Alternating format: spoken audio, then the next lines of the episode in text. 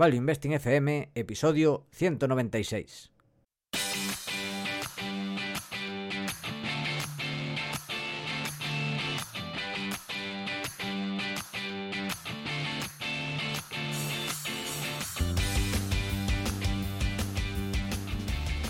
Hola, soy Paco Lodeiro. Bienvenido a Value Investing FM, el podcast semanal en el que te ayudaremos a sacarle partido a ese dinero que tanto cuesta ganar y ahorrar. ¿Cómo? Través del método inversión más seguro, sensato y rentable, el Value Investing. Te recuerdo que si quieres sacar partido a tus ahorros y no sabes cómo empezar, tienes a tu disposición mi curso gratuito de introducción a la inversión en bolsa en la web academiadeinversión.com. Y yo soy Adrián Godas, colaborador de Academia de Inversión, fundador de Hacia el Danubio, rey de Godas Academy y emperador de Godas Research. Si te interesa la inversión en minas, este es tu sitio. Tenemos el curso gratuito en godasresearch.com. Y esta semana tenemos otro regreso. Pero antes, el warning. Tenemos un warning que no sé si será warning, warning es pre-warning, que es que la semana que viene, el domingo que viene, empiezan las ofertas de Black Friday de Academia de Inversión, Godas Academy y Goda Research. O sea que es un anticipo de warning. Pero bueno, para que podáis, si queréis, ir desempolvando las tarjetas de crédito. Así que vamos avisando. Dicho lo cual, ha vuelto después de bastante tiempo uno, un gran invitado y además una grandísima persona, Luis García, el jefazo y la única persona, yo creo que de Mafre que, que ha pasado por aquí. Licenciado, ya los conocéis, licenciado en Economía por la Universidad Francisco de Victoria, máster en Economía y Finanzas por el CENFI, CFA, Wall Investing Certificate por la EB Business School of Western University, analista de riesgos en Banco Santander, analista de Equity BVA y portfolio manager del Mafre Behavioral Fund. Ya estaba ahí cuando vino la última vez y ahí sigue dirigiéndolo. Socio y fundador del Instituto de Neuroeconomía e Inversión en Valor, codirector y profesor del programa de Value Investing y Behavioral Finance de ICADE y además, que esto se lo estamos comentando al empezar, premio Ranking al mejor gestor de 2021. Bienvenido a Value Investing FM, Luis. Muchas gracias, Adrián, Paco, ¿qué tal? Eh, sí, amenazaba, yo amenacé con volver y, y, pues mientras que me invitéis, yo seguiré volviendo. Es un placer estar aquí charlando un ratillo con vosotros, con gente importante que sale en Forbes eh, recurrentemente. Así que nada, nada, mientras que me sigáis invitando, yo sigo viniendo aquí a hablar con vosotros. Bueno, en primer lugar, enhorabuena por el premio, mejor gestor del año 2021. Preparando el programa, nos costó encontrar errores de este último año. Siempre hay alguno, pero es que te has marcado un año muy bueno y los anteriores también. O sea que queremos darte la enhorabuena por este inicio de trayectoria que bueno, estás empezando en tu carrera, como quien dice, pero la verdad es que estás empezando con muy buen pie. Pues muchísimas gracias. Sí, exacto. Yo quiero pensar que aunque, aunque es el premio al, gestor del año, pues incluye o, viene a, reconocer o, a resaltar el trabajo que ya llevamos haciendo, pues justo ahora se han cumplido tres años con el fondo, eh, con lo cual una, una, parte muy importante del premio pues es también de Michael Morosi, de, mi compañero, que aunque ahora mismo pues ya lleva un tiempo que no gestiona el fondo conmigo porque volvió a Estados Unidos durante la pandemia, pues, uh, pues la verdad es que él ha influido mucho tanto en la selección de compañías que todavía están en la cartera, eh, como en el estilo de inversión, como en hacernos mejores eh, el uno al otro también. La verdad es que compartíamos, y vosotros lo sabéis porque eh, hemos estado juntos muchas veces, pero compartíamos mm, parte, digamos, de la visión y de la manera de hacer las cosas y yo la verdad que aprendí muchísimo trabajando con, con Michael. Y, bueno, pues luego el premio alegre, la verdad, contento, siempre que te lo dan, eh, pues, eh, pues es, una, es una alegría, sin lugar a dudas. Y, y, bueno, lo comentábamos también antes del programa, ¿no? Que, seguro que hay gente que, que, que, que, lo merece, que lo merece mucho, con lo cual, eh, pues bueno, hay que, ponerlo, hay que ponerlo en perspectiva. Y oye, por suerte en España tenemos eh, muchos buenos inversores, la mayoría de los cuales pasan por este podcast. Y gente como, pues no sé, por, por, por dar un nombre, porque últimamente hablo mucho con él por el tema del, del programa en Value Investing de, de ICADE Business School, pues Dani Tello, que se acaba de incorporar ahora también al claustro de profesores, eh, la verdad es que lleva, lleva unos años que son, que son increíbles, ¿no? Hay, hay muchos. Yo agradecido de que me lo den a mí, igual que agradecido de que me invitéis, pero, pero hay que reconocer que, que hay mucha gente que lo merece también. Sin duda, sin duda. Nominamos a Dani para el premio 2022. Esperemos, se haría justicia. Se haría justicia, sería justicia. No, Dani es. Dani es increíble. Por mí. El problema es que no le dan las ideas, pero por mí que viniera una vez al mes al, podcast. no, no, no, no le queden ideas entonces. Sí, bueno, habría que verlo, ¿eh? Yo creo que lo llena. le, va la cabeza, le va la cabeza muy, muy rápido. Bueno, eso también puede ser. Sí, sí. No, hay, hay, hay, varios. No sé si al nivel de Dani, pero la verdad es que hay, suerte de, la, de la, ya no solo de la cantera, porque hace unos años era cantera, ¿no? De la realidad de gestores que hay en España. Así que, mm, oye, doblemente agradecido de que hayan pensado en mí este año. Dicho lo cual, pues pasamos ya a ya, ya los, que, los que queráis conocer un poco más de Luis podéis volver al programa, que es el anterior que hicimos, que si no me equivoco, creo que lo busqué, es el número 91. y, está, y estamos en el 196, ojito. Bueno, para el, eh, para el 290 y algo vuelvo entonces. E, e, exactamente, para el 290 y algo vuelves. Eh, ya los que queráis conocerlo podéis verlo ahí. Y así que pasamos directamente a, a la manteca, vamos a lo gordo. Sí, de hecho, en el primer programa hablamos un poco en general de la filosofía del fondo, de finanzas conductuales, hablamos también un poco de invertir en deporte, pero este programa queremos centrarlo en eso, en la inversión en deporte y la primera pregunta es sobre este tema, ya va a ser directa, es ¿por qué invertir en deporte? ¿Tiene sentido? ¿Hay oportunidades? ¿Qué nos puedes decir? Mm, bueno, pues para ser la primera respuesta voy a intentar ser, ser breve porque supongo que luego tendremos tiempo de, entrar mucho más en, detalle.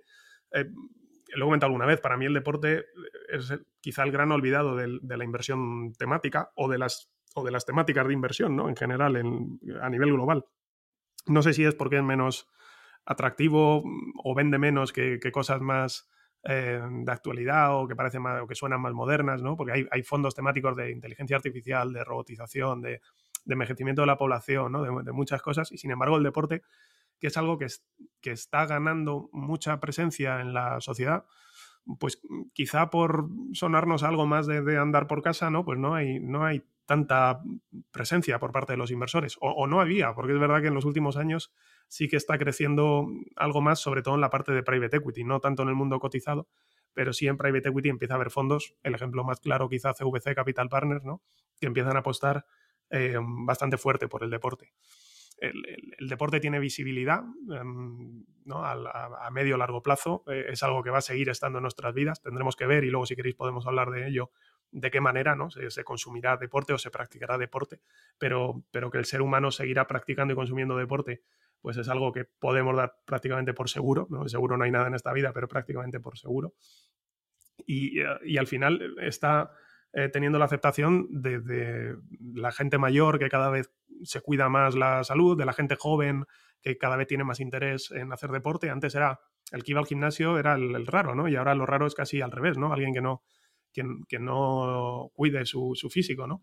Em, eh, vosotros habéis empezado con esto y estáis cada vez más, más a tope con el tema del deporte, con lo cual sois, sois buenos ejemplos en ese sentido. Los, gobiernos... Bueno, buenos ejemplos. bueno, a eh, medias, a medias. Bueno, era, era, una parte de vuestra vida que teníais un poco más abandonado, ¿no? Y sin embargo le habéis puesto constancia y empeño como le ponéis a todas las cosas que hacéis. Y, oye, eh, dentro de lo que se puede y lo que permite el tiempo, eh, y de eso podemos hablar también porque estamos en épocas, vitales en las que es más complicado sacar tiempo, pero eh, se intenta hacer deporte, ¿no? Eh, los gobiernos pues saben que poblaciones que hacen más deporte pues quizás despejan un poco más los sistemas sanitarios que ya de por sí son caros, las empresas saben que empleados que hacen deporte pues se ausentan menos del puesto de trabajo y tienden a ser más productivos, con lo cual favorecen que hayan gimnasios en las empresas o que o que se subvencionen cuotas de, gimnasios o de otras actividades deportivas.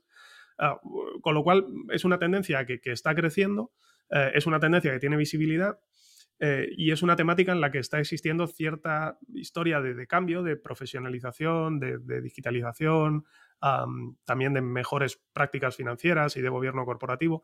y que quizá por, ya digo, por ser menos, no sé si puedo decir sexy, si se me permite el, término, ¿no? Pero está pasando un poco de, de inadvertido, con lo cual tendencia de crecimiento sencilla de invertir, con empresas que empiezan a estar bien gestionadas y que encima resulta barato, sobre todo a nivel europeo, y luego, y luego hablaremos más de eso, ¿no? de la comparativa entre Estados Unidos y Europa, pero que resulta barato precisamente por, por, porque está un poco, yo no diría escondida, porque quizá no es el término en este caso concreto, pero, pero que no goza de esa, de esa atención de los inversores y de los analistas, pues es un mix perfecto para, para un sector que nos gusta particularmente y que ahora mismo es un cuarto de la cartera. Yo he de decir que a mí me pareces en este tema un verdadero pionero lo digo en serio. O sea, nunca nadie, jamás, escuché decirme, hay que, hay que comprar equipos de fútbol. Nunca. Y desde entonces he notado cómo ha ido creciendo y se ha ido esparciendo la semilla. Sí, bueno, es verdad que hemos sido de los primeros que hemos empezado a hablar de este tema, ¿no? El tiempo, el tiempo dirá si, si para bien o para mal, ¿no? Si somos unos visionarios o unos chalaos directamente. Em, pero bueno, lo hacemos en base a, obviamente, a un análisis, a un estudio, ¿no? Que creo que nos viene también en parte por, por esa, antes hablaba de, lo mucho que, que, ha ayudado a, la confección de la cartera Michael, y, es verdad que digamos que su visión eh, más limpia o, más desde cero del deporte europeo eh, ha ayudado o nos ayudó mucho a, construir la tesis ¿no? y, a enfocar el, y enfocar el análisis. Es verdad que en Europa eh, estamos muy sesgados. Eh, y, quizá por eso la inversión en deporte tiene tan buen encaje en un fondo que trata de economía del comportamiento y de psicología de los inversores. Eh, es, un, es, un, ámbito en el que estamos muy sesgados por la información que nos llega que tiene que ver con las, las, quiebras de los clubes de fútbol, la mala praxis en gobernanza corporativa, los malos ejemplos de gestión y las pérdidas millonarias, ¿no? Y, la gente no mira los, los números fríos, ¿no? Em, Siempre pongo además el, caso de España, en el que no, hay ningún club profesional cotizado, ¿no? Ahora está el, Intercity, pero en el fútbol no profesional. Y, en el fútbol profesional en España, durante la pandemia, eh, los clubes de primera y segunda división eh, obviamente han sufrido, ¿no? Como, como, como, cualquier actividad que tuviera que ver con el contacto del público.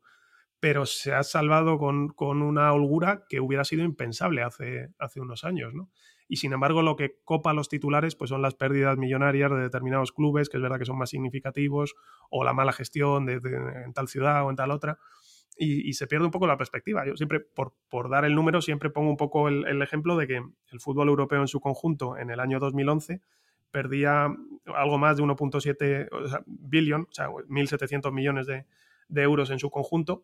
Em, ese año entra en vigor las normas del fair play financiero de la UEFA, del control financiero, y la industria cambia totalmente, ¿no? Y pasa situaciones en las que el fútbol europeo, antes de la pandemia, ya está en un, beneficio neto positivo a nivel agregado. Obviamente sufre durante la pandemia y ahora se recupera, pero con, situaciones en las que, bueno, hay, clubes como el Ajax que estaban en una posición de caja neta eh, muy holgada antes de la pandemia y que han salido de la pandemia con menos caja, pero, pero con un balance que ya quisieran otras compañías que, que tenemos en la cartera, eh, o Borussia Dortmund que tiene esa política de, deuda neta cero. Bueno, hay, ah, obviamente hay que ser selectivo, pero eh, si intentamos mirar, ya digo, esa historia de, cambio desde un punto de vista más objetivo y quitándonos esos prejuicios que, yo tenía y que Michael no tenía y que me ayudó a ir, a ir destruyendo poco a poco, a ir superando, pues, eh, pues creo que, hay una historia de inversión muy interesante y como tú dices, Adrián, al final, eh, en el, sobre todo en el mercado privado, cada vez se está viendo más, ¿no? Que hay interés de gente en, comprar clubes de fútbol, americanos fundamentalmente, que yo creo que son los que están viendo esta historia con mayor claridad. A mí me parece una barbaridad lo que se ve. Normalmente es al revés, que en el mercado eh, privado las valoraciones son inferiores a las compras o a, las valoraciones que hay en empresas cotizadas, aquí todo lo contrario. O sea, las valoraciones que se mueven en el mercado privado de clubes de fútbol, las últimas que ha habido, pues eso, la del Newcastle, la compra del 10% del Manchester City, que bueno, son varios clubes, pero valoraron en, en 5 billion, en 5 mil millones de dólares el club. Y ves las valoraciones de, las, de los clubes cotizados, pues como los clubes portugueses o como el Olympique, como el Borussia, y no tienen sentido. no sé. Me estoy adelantando un poco, pero ya que lo sacaste, este, este, tema, si quieres lo puedes comentar un poco. ¿Y a qué crees que se puede deber? Eh, creo, eh, sí, que nos va a pasar mucho charlando hoy que nos vamos a adelantar a temas porque como es algo que creo que nos, que nos gusta y nos interesa a los tres, probablemente nos, nos, saltemos el guion y acabemos eh, charlando como, como cuando nos tomamos un café, que aparte seguro que será lo más, lo más interesante. es cierto, ¿no? Hay, hay valoraciones. Ayer eh, ayer mismo me mandaba mi cuñado, que está trabajando en República Checa, em, una noticia de un empresario checo que, está comprando el West Ham United eh, de la Premier League, eh, valorado, que es un equipo que no está en, Champions League ni de lejos, valorado en, entre 600 y 700 millones de libras. Eso es mucho más de lo que, de lo que vale o del, precio al que cotiza, el, pues, por ejemplo, el Borussia Dortmund, que es el segundo equipo de Alemania recurrentemente en la Champions League o el, el Olympique, ¿no? Y, el Olympique de Lyon.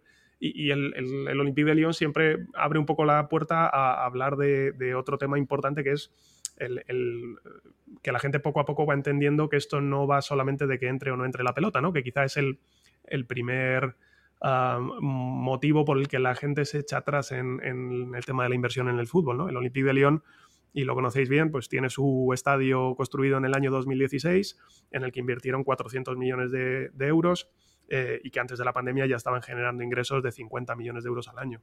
Es una rentabilidad bruta del, 12%.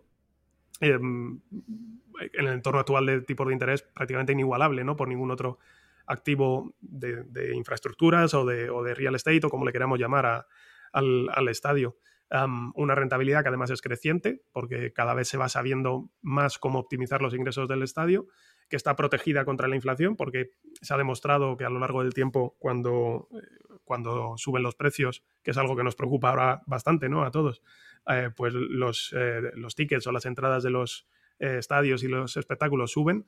Em, y además con un inquilino que no se te va a ir a ningún lado, ¿no? como es el, el club de fútbol. Y con esa diversificación de que el 50% de esos ingresos venían de los, de los días de partido y el otro 50% de congresos de, de empresas, eh, conciertos, eh, otros eventos, eh, otros, otros em, partidos de otros deportes.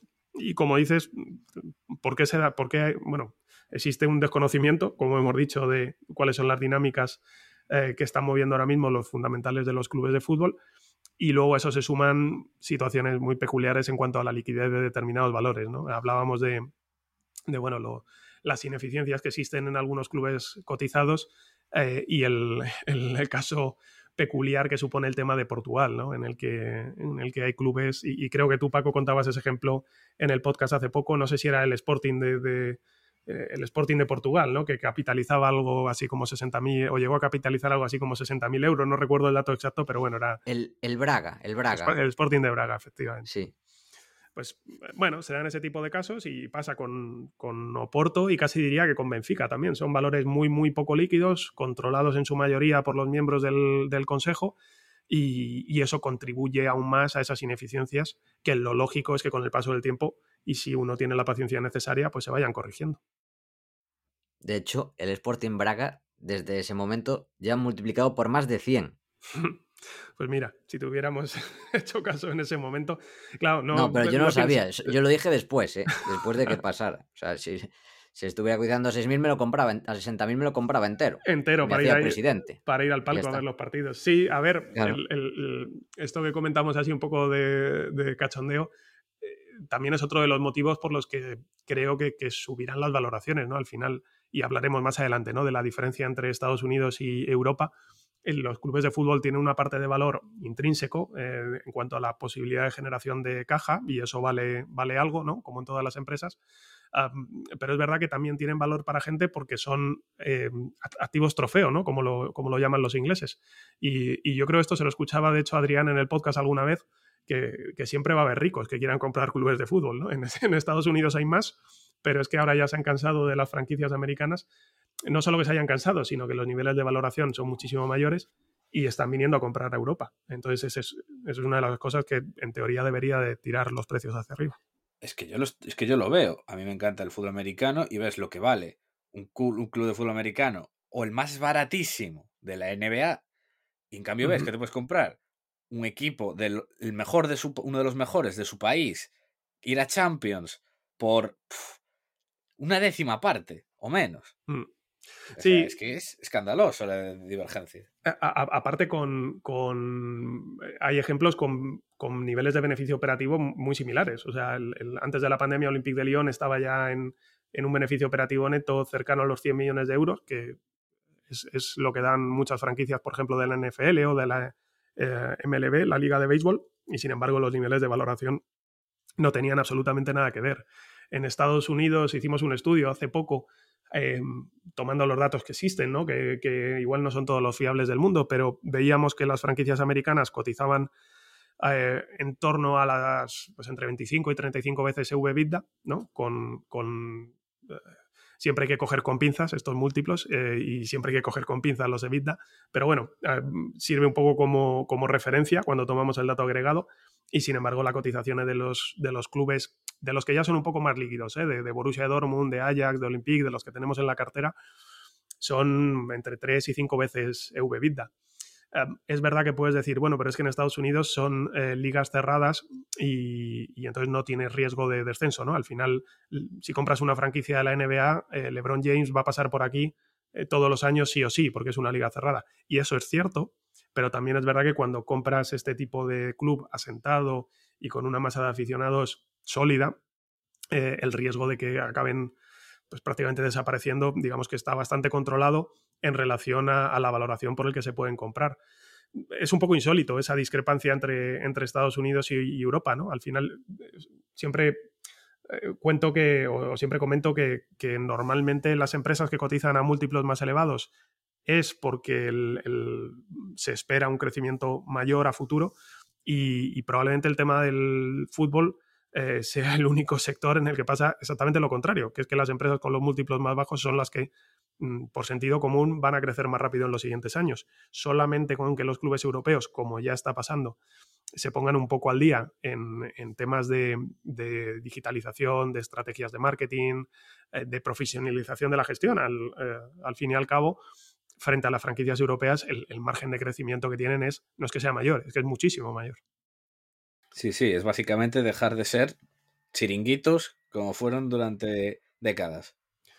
Sí, exacto. Bueno, hay, hay, que, hay que salvar un, un escollo eh, adicional, que es que, bueno, no, no solamente falta conocimiento en, en la comunidad, o entendemos que falta conocimiento, ¿no? dicho con toda la humildad del mundo, en la comunidad financiera respecto a este tema, sino también hay que educar eh, al otro lado que son los aficionados. ¿no? Existen como muchas falsas creencias, ¿no?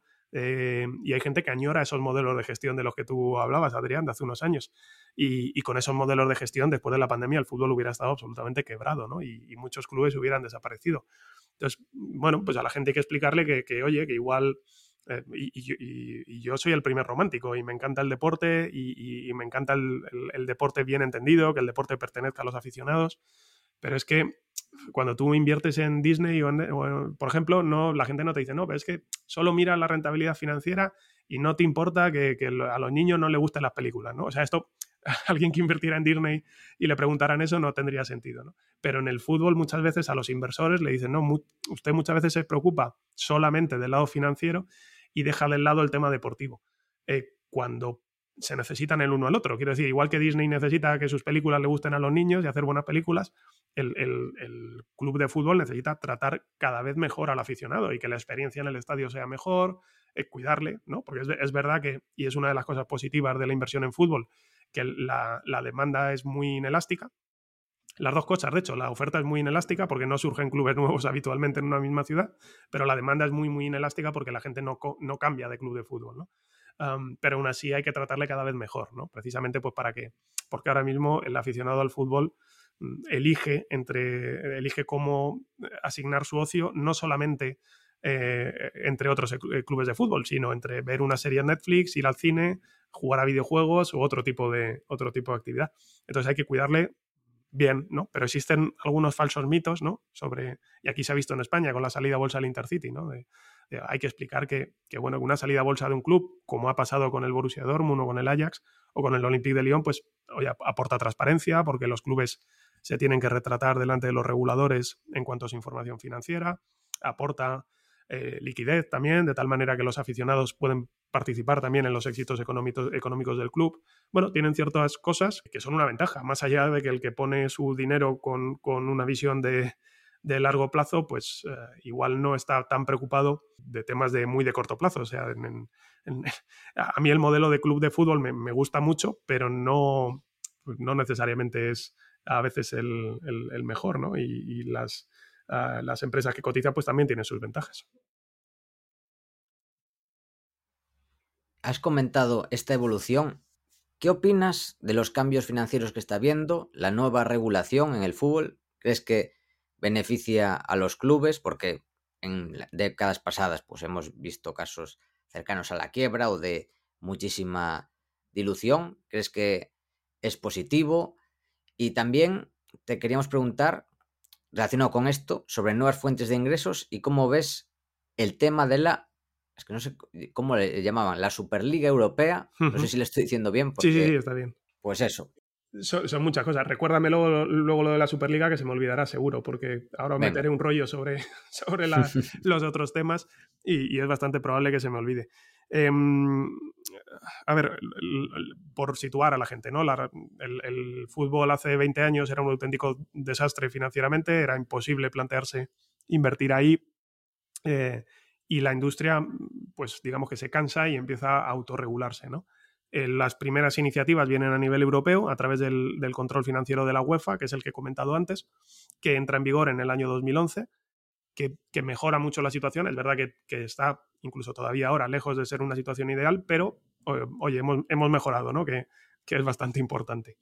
Eh, esas normas eh, lo que vienen a decir básicamente es que en, un periodo de plazo, perdón, en un periodo de tiempo alrededor a los tres años, los clubes que compiten en competiciones europeas no deberían de poder perder dinero, ¿no? Pero son unas normas, mm, bueno, pues ya digo, todavía, todavía mejorables. Luego, a partir de ahí, cada, cada liga nacional pone sus propias normas y en ese sentido, eh, la liga española ha sido la, que ha ido más lejos y la que ha sido más, más estricta. Em, y ha implementado ya desde hace unos años algo que, tiene una gran importancia, que son los límites salariales a los clubes. Em, eh, no, nos olvidemos que al final los que se sientan en la liga son los representantes de los propios clubes, y, tenían que poner orden a esa situación a esa situación financiera. Pongo este ejemplo de la liga porque aunque no haya ningún club cotizado, el tema del control de los costes es básico para entender toda esta historia. Em, dos motivos. Hemos hablado de, la nueva fuente de, ingresos que son los estadios, que si queréis ahora lo podemos comentar con más detalle, pero al final gran parte del negocio del fútbol o del sector del fútbol se basa en, un negocio, digamos, de, de, media o de contenidos, ¿no? Como podría, de comunicación, como podría ser, pues, de los que hemos hablado antes, ¿no? De Disney o, Netflix. En estos negocios, el, elemento, uno de los elementos básicos es el apalancamiento operativo.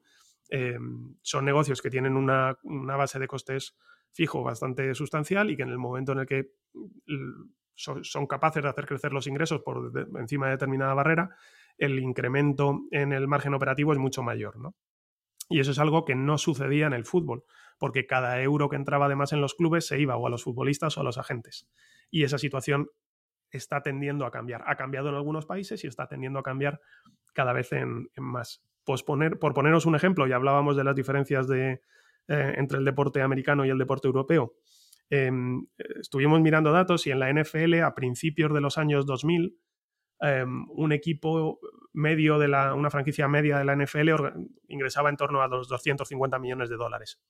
Em, poco antes de terminar la década, mm, habían incrementado sus ingresos, pero no habían llegado a doblarlos, estaban en torno a los 400 y pico millones de, dólares. Sin embargo, el beneficio operativo se había multiplicado por cuatro y tiene que ver, tiene que ver por esto, porque fueron capaces con, con mejores técnicas de marketing, utilizando la tecnología, aprovechando mejor los estadios, hacer crecer esos ingresos y como en Estados Unidos sí que existe la, figura del límite salarial, que además es el mismo para toda franquicia, pues esos incrementos en ingresos fueron directamente a margen operativo. Y eso ha sido el gran impulsor de la historia de, éxito del deporte americano desde el punto de vista empresarial. Eh, uno, ha multiplicado por, muchas veces su beneficio operativo y es que además han subido los múltiplos, ¿no? Por, las circunstancias de las que hablábamos. Estamos en un entorno de mucha liquidez, son activos muy atractivos, em, son activos bastante seguros porque están en una liga, en una liga cerrada y cada vez más inversores han querido ser partícipes de eso. Em, y esos límites salariales, que han sido el gran motor de ese éxito en Estados Unidos, no existían en Europa hasta hace nada y ahora empiezan a existir en determinados países. Y eso va a ser absolutamente clave. ¿Por qué? Pues por lo que comentabas tú también en la pregunta, Paco, que es que cada vez hay fuentes de, ingresos alternativas que se van explotando. La, del estadio es, clarísima y, para mí es una de las más interesantes porque además aporta unos ingresos eh, que, diversifican, es decir, las, reuniones con empresas que hace el Olympique de Lyon en, el, en su estadio o los, los conciertos o los partidos de rugby, em, da igual que el fin de semana anterior el, club de fútbol haya perdido o haya ganado, ¿no? Em, diversificas tu fuente de ingresos en una actividad que además es, muy interesante, ¿no? Porque diversificar por diversificar, em, pues, pues eh, tanto, vamos, compartimos que no es siempre lo mejor, pero diversificar en entornos en los que la rentabilidad es, o en actividades en los que la, rentabilidad es interesante, pues sí que puede tener bastante, bastante sentido. Entonces, y, me he acordado de lo de la Superliga, no hace falta que me lo, que me lo recuerdes, precisamente porque tiene mucho que ver con esto que hemos dicho del control de gastos y de la estabilidad de los ingresos. La Superliga lo que era era una, iniciativa de alguno de los clubes más, más poderosos o más potentes en el, en el fútbol europeo para hacer una liga que, lo que me llamó la atención es que era una liga cerrada, ¿no? Y, quizá por eso fracasó, porque el, concepto de liga cerrada em, choca muy frontalmente con la cultura del deporte que tenemos en, que tenemos en, Europa, ¿no?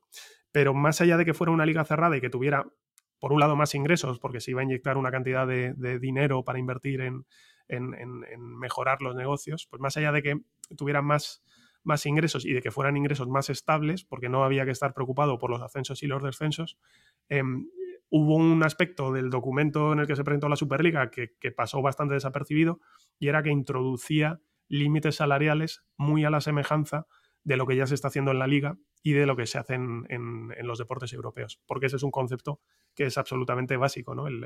la mayor preocupación que tienen los clubes de fútbol europeo ahora mismo por controlar su masa salarial y que los incrementos en los ingresos que vienen por delante puedan ir a sus, a sus márgenes operativos y eso va a ser bueno para sus accionistas.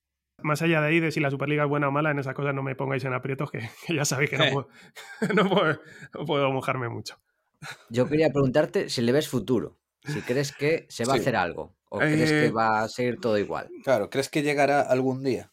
Porque hay mucha gente que ha dicho, vale, ah, pues ahora no, pero mm. algún día tal vez. Bueno, de, hecho, las últimas noticias ya tienen que, ver con que parece que hay un segundo episodio, ¿no? Eh, parece que, los clubes que lo habían montado, y veremos si son todos o solo algunos, porque los ingleses están en una situación un poquito más complicada, pero parece como que, querían volver un poco a la carga, renunciando a esa parte de que la liga fuera cerrada, creando, porque se ha visto que eso choca muy de manera frontal con el aficionado europeo, y, y lo que planteaban era una superliga con dos divisiones, bueno, algo algo volverá porque en ese reparto de los ingresos parece normal que los clubes quieran tener una tarta algo mayor. Ahora mismo la, tarta de los organizadores de las competiciones europeas, que curiosamente no son los propios clubes, pues, pues es bastante atractiva y, seguro que, alguien pues querrá que su, que su participación sea mayor, ¿no? Em, y esperemos que se llegue a un equilibrio, eh, porque bueno, la tentación de, de acabar con la gallina de los huevos de oro, pues, pues está siempre ahí, ¿no? Y al final hacia lo que hay que ir es hacia un sistema em, sostenible que cuide la salud también de los propios deportistas y que cuide a los aficionados ofreciéndole un, producto que sea atractivo. Entonces, yo creo que habrá cambios en los sistemas de competición, habrá cambios en los sistemas en los que se ofrece el, el espectáculo al aficionado y luego ya si será exactamente con el formato Superliga o en otra asociación o con una reforma del actual uh, Champions League y UEFA Europa League, o, pues, pues eso es más difícil de prever, pero que, nos viene periodo de cambio por, por delante sin lugar, sin lugar a dudas. Y de hecho, mm, eh, y no tiene que ver con la Superliga, pero hay otro tema que, que, ha sido muy. ha sido la otra gran noticia, digamos, en el fútbol en el año, que es la inyección de capital de CVC Capital Partners en la liga, ¿no? Que, que, también pues, viene un poco a demostrar ese mayor interés por los fondos en, este tema, aunque este, en este caso concreto ha sido en competiciones y no en clubes, pero, pero cada vez más inversores profesionales se van acercando a, esta temática. Muy, muy, muy interesante. Y no sé qué más podemos. Si quieres comentar, porque una cosa que quería decir, eh, quería preguntarte. Hablamos de deporte, pero siempre hablamos de fútbol. Hmm. ¿Has mirado algo o existe posibilidad o algo fuera de lo que es fútbol? Sí, ah, por supuesto, compañías que, están en la cadena de valor del deporte, que, eso ya sabéis que, tenemos eh, siete, los tres clubes de fútbol más otras cuatro compañías que no son clubes de fútbol. Em, os decía antes, al final la temática del deporte supone un 25% de la cartera. Eh, los tres clubes de fútbol en los que invertimos, que son Borussia Dortmund, que es nuestra posición más grande en el, en el fondo, eh, Olympique de Lyon o Olympique Lyonnais, que es que el, otro día me decían que llamarle Olympique de Lyon es como si al vez le llamas Deportivo de Álava, que no es, no es, no es el nombre correcto, ¿no? Entonces hay que llamarle Olympique Lyonnais. Eh, y el Ajax de Ámsterdam, pues entre los tres suman un 10% de la, de la cartera, eh, pero luego hay otras cuatro empresas que son otro 15% adicional y que nos llevan a ese 25% que son Adidas y, eh, y The Gym Group, que quizás son más conocidas para los oyentes del podcast. Y luego MIPS, que, podemos hablar un poco más en detalle después si queréis. Em, y, y Tecnogym, que son historias, digamos, un poco más, más originales o, o, menos conocidas. En lo que no hay tanto quizá es en, en otros deportes, ¿no? No hay... Eh, mira, nuestros compañeros de... Sabéis que Mafre tiene un acuerdo estratégico con, con Boyar Value Group, una gestora boutique en, en Nueva York, eh, y ellos, por ejemplo, tienen exposición a, a Madison Square Garden, ¿no? Que, como sabéis, eh, tiene... es la propietaria de los New York Knicks, ¿no? En, en, en Estados Unidos se puede tomar exposición a alguna, alguna franquicia en concreto de deporte, eh, luego la otra compañía cotizada que cada vez tengo más tentación de, mirarla con más detalle es la Fórmula 1 también, que quizá puede ser, puede ser un tema interesante. Lo que pasa es que tengo que reconocer que entiendo bastante peor las dinámicas de la Fórmula 1 que, que las de los clubes de fútbol o de las de otras actividades deportivas. Y, luego, pues hay más cosas, ¿no? El, marcas de golf, ¿no? Pues desde una historia que, me parece interesante y, que miro también es la, de Callaway, por ejemplo, en, Estados Unidos. Lo que pasa es que probablemente tiene más deuda de la que nos gustaría, entre otras cosas porque acaba de hacer una adquisición em, pues bastante significativa de una compañía de simuladores de, de golf que creo que tiene bastante, bastante potencial. Em, empresas que cotizan en países asiáticos. Onma Golf, por ejemplo, es una, es una compañía interesante que hace palos de golf, eh, digamos, de lujo y con determinadas características que gustan mucho a, a, los que son muy, muy aficionados a, jugar al golf, ¿no? Y es otra compañía interesante, pero lo que son clubes, por ejemplo, clubes de baloncesto cotizados, pues no. Bueno, a través del Olympique de Lyon tenemos la exposición a, a las Belleville que, que es el club Em, el club de la, de la ciudad, eh, pero no cotiza por sí solo. No, clubes de, digamos que de otros deportes no existe tanta variedad. De hecho, dentro del fútbol la variedad es muy limitada. Hay 22 clubes cotizados en Europa, más el Manchester United que cotiza en la bolsa de Nueva York. Y de esos eh, hay varios que están en Turquía, eh, lo cual lo hacen un poco más complicado, ¿no? Porque, porque añaden factores adicionales a la, de complejidad a la inversión eh, unos cuantos están en Portugal, que, los hacen demasiado poco líquidos para un fondo que tenga cierto tamaño, como, puede ser el nuestro, mm, con lo cual digamos que el, abanico está bastante, bastante limitado en ese sentido. Pero compañías sí que, sí que hay.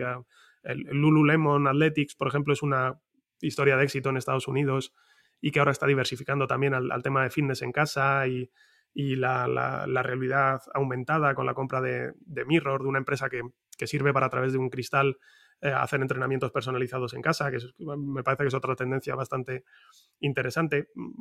Por resumir, hay, hay, historias en el mundo del deporte, nosotros tenemos estas siete, más focalizado en Europa por dos motivos. Uno, por concepción del fondo, que es un fondo de, bolsa europea, aunque tengamos un 25% que podamos invertir fuera de Europa. Em, y luego también porque, por lo que hablábamos de, la, de lo barato relativamente que está el deporte europeo frente al americano. Em, hay historias eh, y, supongo lo natural es que cada vez vaya habiendo, a medida que se profesionalice más el deporte europeo y se busquen más fuentes de financiación, pues quizá la bolsa sea una de ellas. Y en estas inversiones, vamos a hablar de relación rentabilidad-riesgo. ¿Cuál crees que son las que tienen más rentabilidad y cuáles crees que son las que tienen menos riesgo? Hmm. Eh, bueno, eh, a ver, primero, y vosotros hacéis una labor didáctica muy buena en esa, ¿no? Pues eh, habría que definir no, lo que es rentabilidad, que eso está bastante, bastante claro, sino lo que es riesgo, ¿no? Em, muy bien, sí. Porque... Está bien empezar por ahí. Mucha gente me, pregunta, dice, no, es que cuando eliminan a estos clubes de la Champions, em, cae un 10% la cotización y tal, y, y, tú eso cómo lo llevas, ¿no? Digo, a ver, pues lo llevo mal, obviamente, el día que, el día que sucede, pues no es, no es mi día más feliz del año, pero, pero para nosotros el riesgo no tiene que ver con esa volatilidad a corto plazo, sino tiene que ver con la probabilidad de hacer una mala inversión, mm, perder nuestro dinero y no poder recuperarlo, ¿no? Nuestro dinero y el de nuestros, el de nuestros partícipes que va junto. Entonces, eh, eh, es, un, es un tipo de inversión en el que, mm, incluso más que en cualquier otra, conviene definir muy bien lo que uno em, interpreta por riesgo, porque y, es parte de lo que hace que la historia sea, desde mi punto de vista, tan interesante, tan bonita y tan poco apreciada por el mercado. Y es que existe tanto, tanto ruido a corto plazo que genera volatilidad que la gente no sale de ahí. Eh, no, no, no, saca su mirada de, pues, eh, pues, este club lo ha hecho bien este año porque se ha clasificado para semifinales de Champions, o han traspasado un jugador, o se les ha lesionado. Y nuestra manera de pensar entendemos que tiene que ir más allá de ahí, ¿no? Fijarnos, uno, como he venido diciendo en, toda la charla, en los cambios de fundamentales que ha tenido la industria em, y entenderlos bien a nivel, digamos, más agregado y luego a nivel particular mirar los números de cada una de las empresas concretas. Es decir, em, no, metemos en los números que el Olympique de Lyon o que, perdón, que el Olympique Lyonnais o que el Borussia Dortmund vayan a llegar a semifinales Mm, de la Champions absolutamente todos los años. Eh, igual que tampoco metemos que una empresa de infraestructuras vaya a hacer backlog, backlog record, eh, récord de órdenes mm, todos los años, ¿no? Em, o, no metemos en los números que un club vaya a vender a, jugadores por ciento y pico millones de euros todos los años. Lo que nos importa es que sean clubes que tengan esas fuentes de ingresos de manera recurrente. Es decir, Olympique Lyonnais, Ajax y Borussia Dortmund, lo natural es que en, una serie de 10 años, en bastantes, eh, se clasifiquen para competiciones europeas y tengan ingresos sustanciales viniendo de competiciones europeas. Em, que vendan jugadores. Eh, eh, a mí es un dato que me sorprendió mucho cuando lo conocí, porque quizá no, no es una cantera que tenga tanta fama, pero el, el Olympique Lyonnais es el tercer equipo que más jugadores suministra a otros clubes de las grandes ligas, de las cinco grandes ligas los dos primeros son Real Madrid y Barcelona y el tercero es Olympique Lyonnais. Y lo lleva siendo los últimos ocho años, estando en el top 4 en esa clasificación.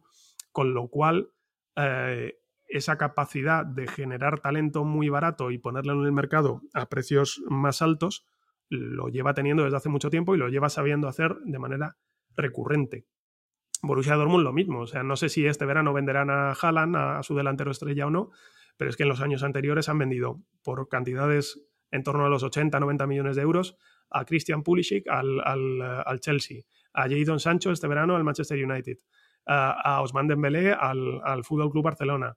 Eh, y ahora tienen jugadores, Jude Bellingham, Gio Reina, que van a poder vender probablemente por esas cantidades en unos años. siempre lo digo, al final, mm, ojalá, vamos, muchos inversores en valor eh, firmaríamos, uno, el método de trabajo que tienen los directores deportivos de estos equipos, eh, y, dos, las rentabilidades que, están, consiguiendo.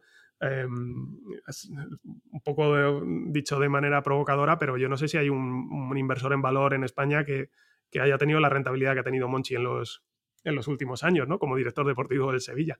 Más lo, más lo quisiéramos. O, y son ejemplos, ¿no? De, de, buena gestión. Ahora que estaba hablando de Monchi, me estaba viniendo a la cabeza también Em, no, sé si al final hablaremos de libros, pero lo digo ahora para que no se me olvide.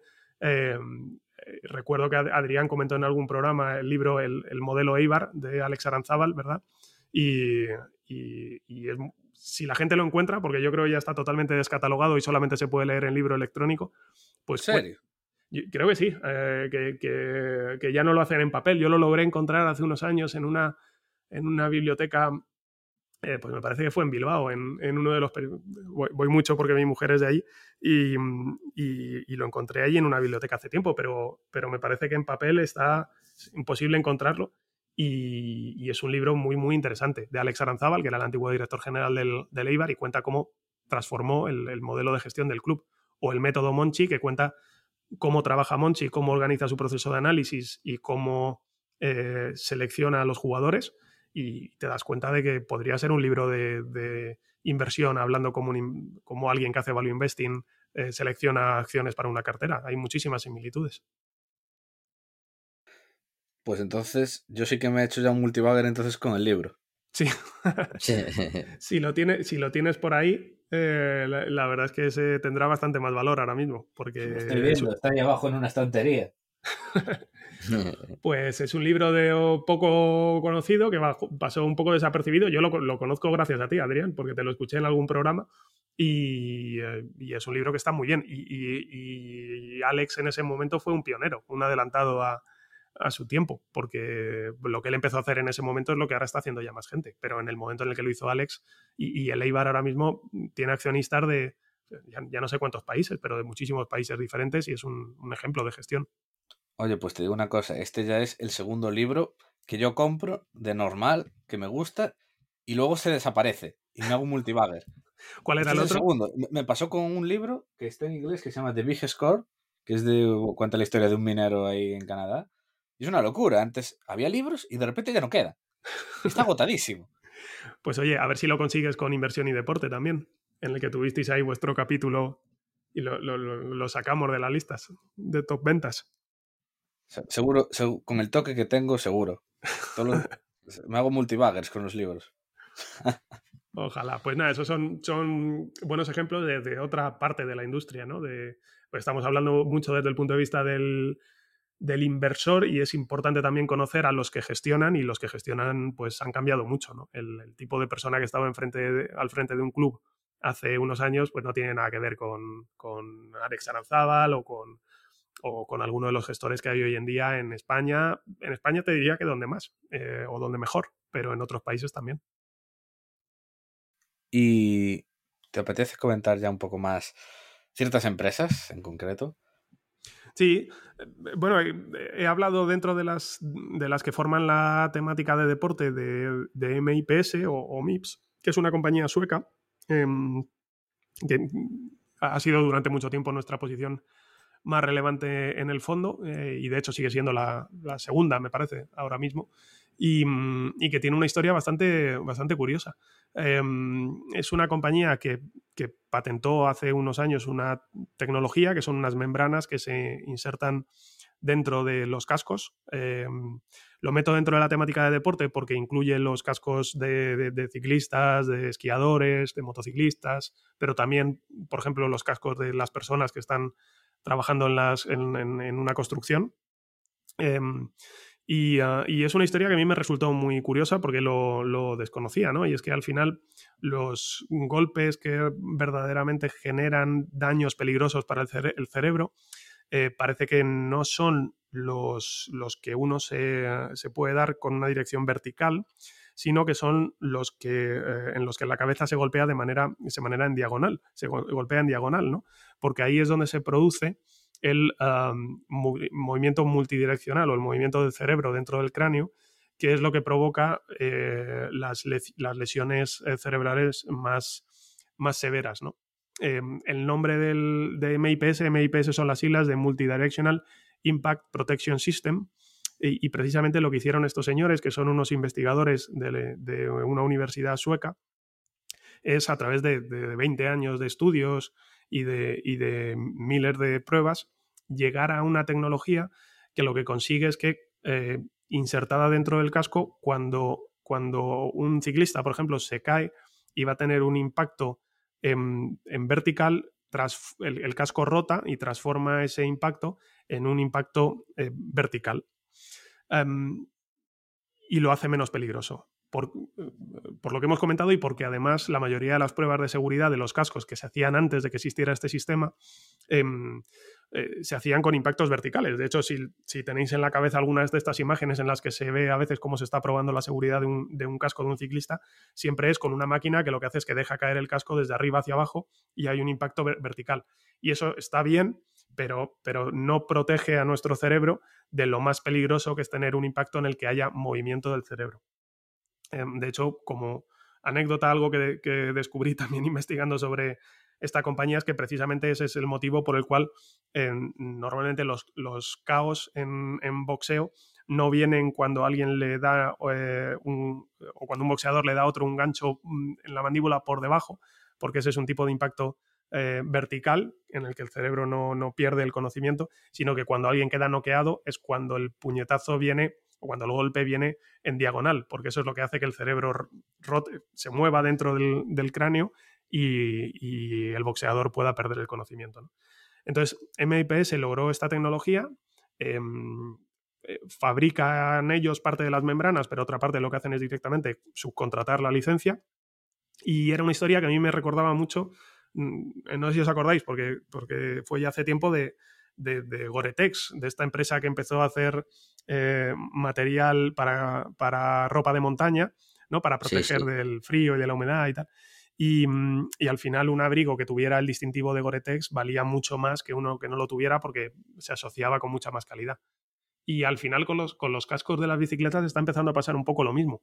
Eh, entre un casco de bicicleta que lleve el distintivo, que es un círculo amarillo de MIPS, y uno que no lo lleve, empieza ya a haber una diferencia de precio bastante sustancial, incluso de, de 30, 40 euros en cascos de 160, 170, ¿no? La última, las últimas veces que lo, que lo he mirado.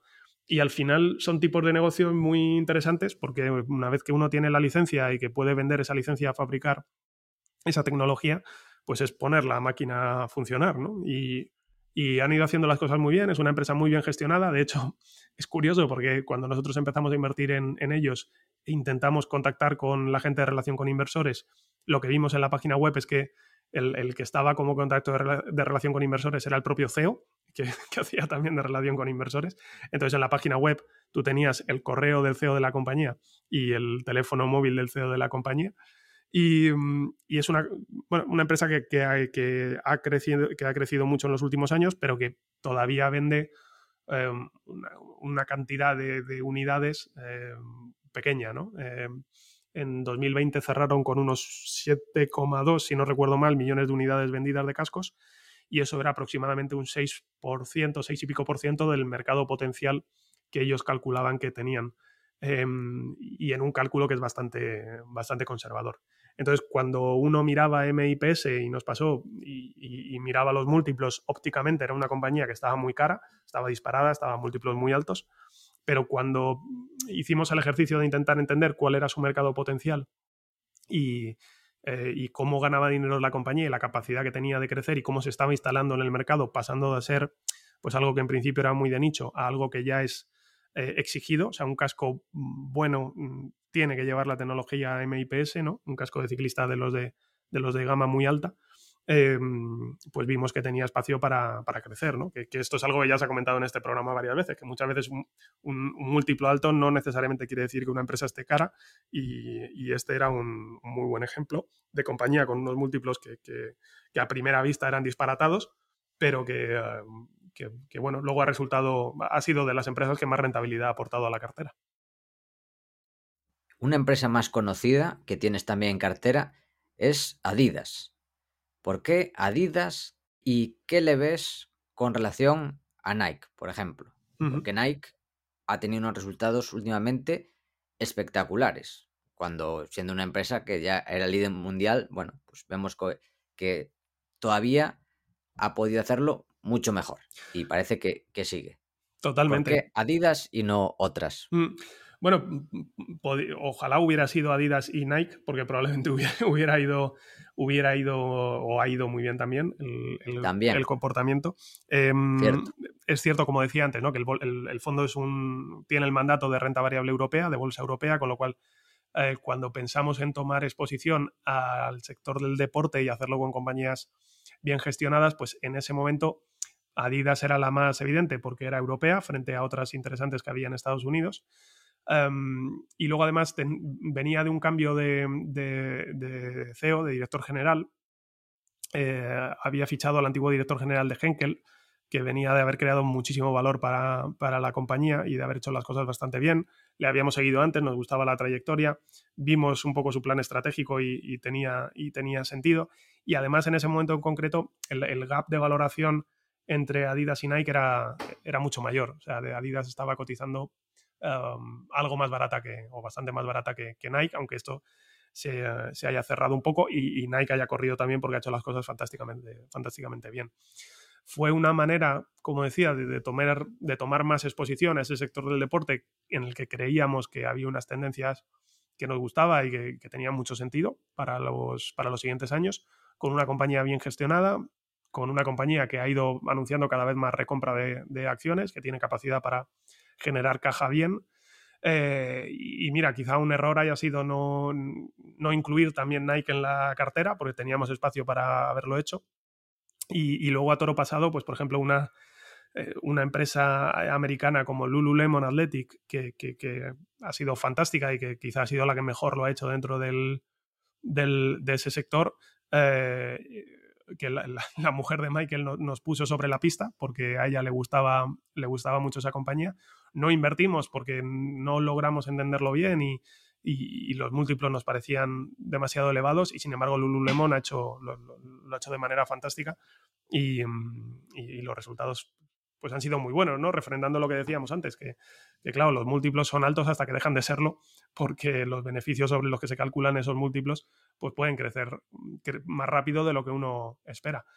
Y en el lado contrario, eh, pues ha, estado una compañía como Under Armour, que, que, también nos ha llamado la atención y que no hemos incluido, probablemente porque tenía también más deuda de la que nos, de la que nos gustaba, y que, y que bueno, que parece que también está haciendo un giro hacia, hacia una mejor gestión y que puede ser, puede ser interesante a futuro.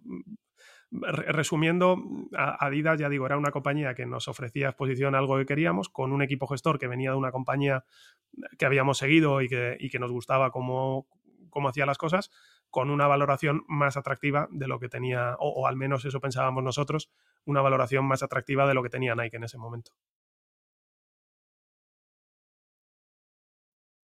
Y otra empresa que también tenemos aquí anotada, Tobii. Sí, bueno, to o Tobii, yo la verdad es que como sueco no sé, pues tampoco tengo ni idea de, de, de, cómo se pronuncia, de verdad. Pero, pero sí, la verdad es que a Suecia le debemos bastante, porque, porque de ahí han venido parte de nuestras grandes alegrías, ¿no? Hablábamos de MIPS antes o, o MIPS, eh, IPCO también, ¿no? Que, que es un, una empresa que tenemos en cartera eh, desde hace bastante tiempo, eh, LIFCO también, el conglomerado empresarial. Es que, Luis, yo creo que Suecia es el país de Europa en ratio población en personas. Sí, estoy muy de acuerdo. Yo no sé si, si se le atribuía a Peter Lynch haber dicho algo similar y, no, sé si, no sé si era él exactamente o, se lo estoy atribuyendo yo mal, pero sin lugar a dudas, los, los, nórdicos en general y Suecia en particular, estoy muy de acuerdo con esa afirmación, Adrián. Sí, sí. Pues eh, y hemos tenido varias compañías suecas en el, en el mercado y una de ellas es, es Toby, que quizá es un ejemplo del, del tipo de, de, cartera un poco diferente a otras que, que tenemos, ¿no? Es, es, una empresa que quizá, pues bajo los estándares habituales de, de, inversión en valor que tenemos en la cabeza, o al menos lo que más ha llegado a España, pues, pues no encajaría del todo, porque es una compañía más en fase de despegue y de crecimiento pero que, que, tiene una historia bastante interesante detrás para nosotros y por eso no nos importa esperar un poco más, aunque haya determinadas líneas de negocio eh, que, todavía están en una fase de necesitar inversión y necesitar inyecciones de caja. Um, es una compañía que básicamente lo que hace es eye tracking, o sea, sistemas informáticos o tecnológicos de seguimiento de la, de la mirada, y lo que se ha venido descubriendo es que esto cada vez tiene más aplicaciones, ¿no? Eh, desde temas de, hábitos de consumo, donde dirige la mirada a la gente cuando entra en un supermercado, ¿no? y eso también tiene que ver mucho con la economía del comportamiento y cómo se puede influir más en, que un consumidor se fije más o menos en los productos, a eh, prevención de riesgo en, la conducción, en el tráfico. Eh, a, través de, a través de la mirada también podemos saber cuándo un conductor está cansado y está reduciendo su atención a la carretera y, el hecho de tener sistemas que los detecte pues puede, pues puede hacer que, se reduzca el número de accidentes. temas de, de, e de eSports o, o de e-games, también el tema de, de entrenar la, la, vista. Ahí la verdad es que me, pierdo más porque así como en deportes em, pues los entiendo, el, tema de los e-games por edad ya me, pilla un poco más lejos, aunque creo que, que, es básico y que todos debemos, debemos hacer el esfuerzo de, de comprenderlo, pero, pero sí es cierto que el, que el entrenar hacia dónde dirigen la mirada a los jugadores pues parece ser que tiene efectos sobre, sobre su rendimiento. O la parte, digamos, más eh, médica y de ayuda a, personas que lo, que lo necesitan, que es la que está todavía más en, fase de desarrollo, que es con, personas que han, perdido el habla y no pueden comunicarse a través de la voz, pues eh, con los sistemas de Toby lo que se está consiguiendo es que se comuniquen a través de la mirada, ¿no? del movimiento, más que de la mirada, del movimiento de sus ojos, y que eso les pueda servir para, para comunicarse. Entonces, es una empresa que está todavía un poco por debajo del radar, mm, una capital no lo cubre prácticamente nadie, cosa que, que que a nosotros nos gusta, eh, es algo que, nos hace mirarlas con más atención todavía. Em, capitaliza en torno a los 6.000 millones de, coronas suecas, o sea, más o menos 600 millones de euros. Eh, y, bueno, está por debajo del radar para los inversores, pero ya hay compañías que se están fijando en ellos. De hecho, mm, Google, por ejemplo, ha firmado un, acuerdo estratégico con, con Toby, eh, pues ya no sé si sería en 2020 probablemente, Em, para empezar a desarrollar productos de manera, de manera conjunta. Em, bueno, si Google se fija en una empresa, pues eh, normalmente suele, ser síntoma de que, están haciendo las cosas al menos medianamente bien. Muy interesante lo de Google. Mm. Solo por eso ya merece la pena. Para una empresa tan pequeña es que da ganas de mirarla. Sí, da ganas de mirar. A ver, hay que mirarla con, eh, con paciencia y con, y con ganas de, dedicarle tiempo, porque no es directo el entender cómo gana dinero la compañía y luego además tiene distintas líneas de negocio y, con distintas peculiaridades.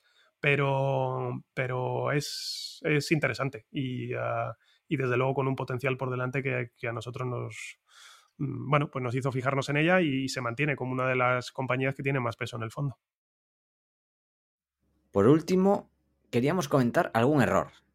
Ya sabemos que no ha habido muchos, pero siempre hay algún error que no tiene por qué ser haber invertido en algo que no deberías, sino no haber comprado algo o vender antes del tiempo.